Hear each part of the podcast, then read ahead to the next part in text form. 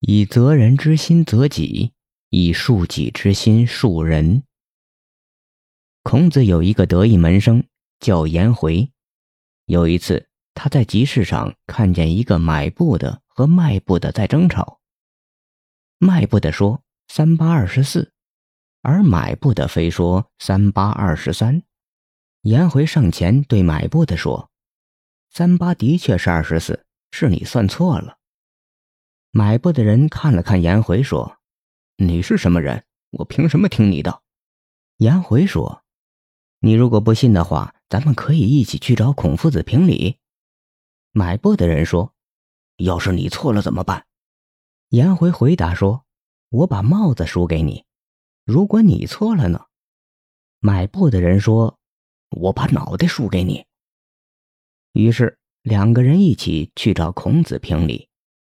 孔子弄清楚事情的原委后，微笑着说：“三八就是二十三呐，颜回是你错了，把帽子给人家吧。”于是颜回很不情愿，但还是把帽子给了买布的人。买布的人拿了帽子，就高兴的走了。颜回很不服气，于是问孔子：“老师，三八明明是二十四，您为什么要说是二十三呢？”孔子语重心长地说：“说你错了，你只是输掉一顶帽子；说他错了，他可要赔掉一条人命啊！你说孰轻孰重啊？”颜回恍然大悟，恭敬地跪在孔子面前忏悔道：“老师，您重大义而轻小是非，我感到非常惭愧。”孔子微笑地说。做人如果能做到择己从严，择人从宽，不争强好胜，就会少招怨恨。孔子明明知道买布的人是错误的，却还认输而不去争辩，即使让自己吃点小亏，也不让别人下不来台。这种宽容的精神非常难能可贵，哪怕是十分淡泊的人。在看到别人有错误的时候，都难免要说上几句，指责一番。如果要说这个人争强好胜、好为人师，恐怕他就心有不服，要为自己辩解了。对错之辩事关大是大非，对的就是对的，错的就是错的。我这样做有什么问题？我好心好意纠正错误，怎么就是争强好胜、好为人师了呢？真的是这样吗？扪心自问，在你与人争辩之时，有没有因为自己的颜面问题而固执己见呢？当别人指出你的错误时，你又是怎样的反应呢？心里有没有感到不舒服？指责别人的过错，表明自己的正确，这正是每个人都喜欢做的事情。看到别人在自己的指点下改正错误。我们心中的成就感和自豪感油然而生，为自己的正确而自豪，为自己能帮助他人而自豪。在这个时候，相信没有几个人认为自己是一个好为人师、争强好胜之人。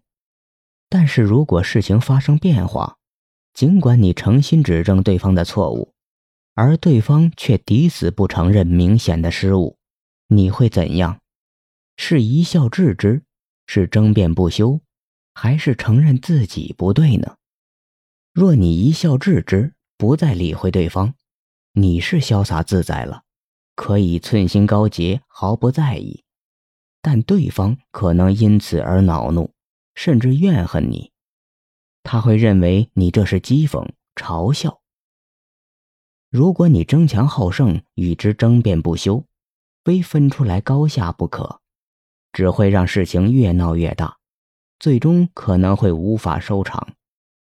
而像孔子一样承认自己不对，让别人赢下面子，保持和谐的局面，能这样做人的人实在太少了。大多数人或一笑置之，或争辩不休，其中都存有一份“我是对的，你错了”的争强好胜之心。人性就是这样，喜欢指责别人，喜欢证明自己是对的，而讨厌承认自己是错误的，特别是当自己占了道理时，让自己主动退让一步，承认自己不对，更是困难。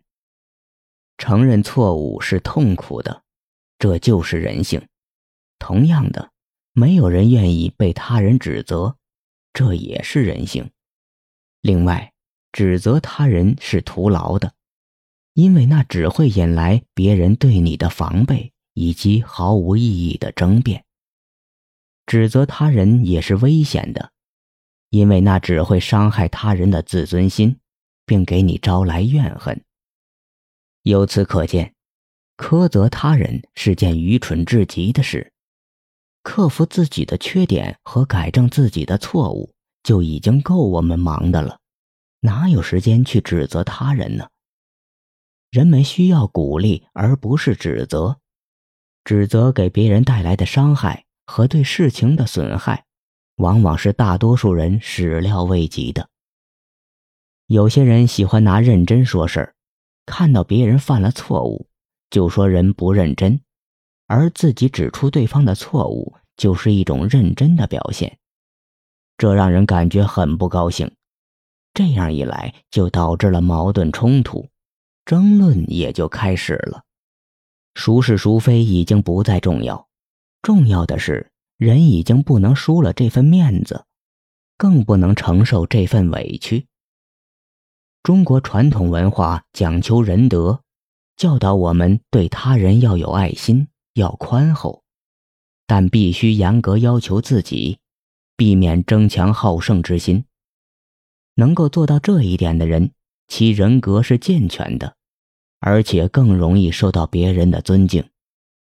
孟子说：“要求别人太多，而自己做的却很少，就像不除自己田里的野草，却闲得无聊，去挑剔别人田中的野草，这种人是很讨厌的。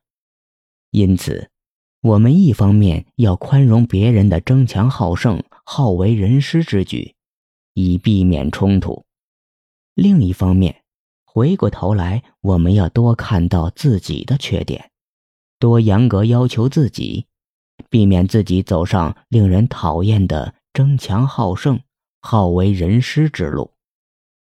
把责备他人的心思多用在责备自己上，把宽恕自己的心思多用在宽恕别人上。《论语》中说：“公自厚而薄责于人，则远怨矣。”这样做可以少招怨恨。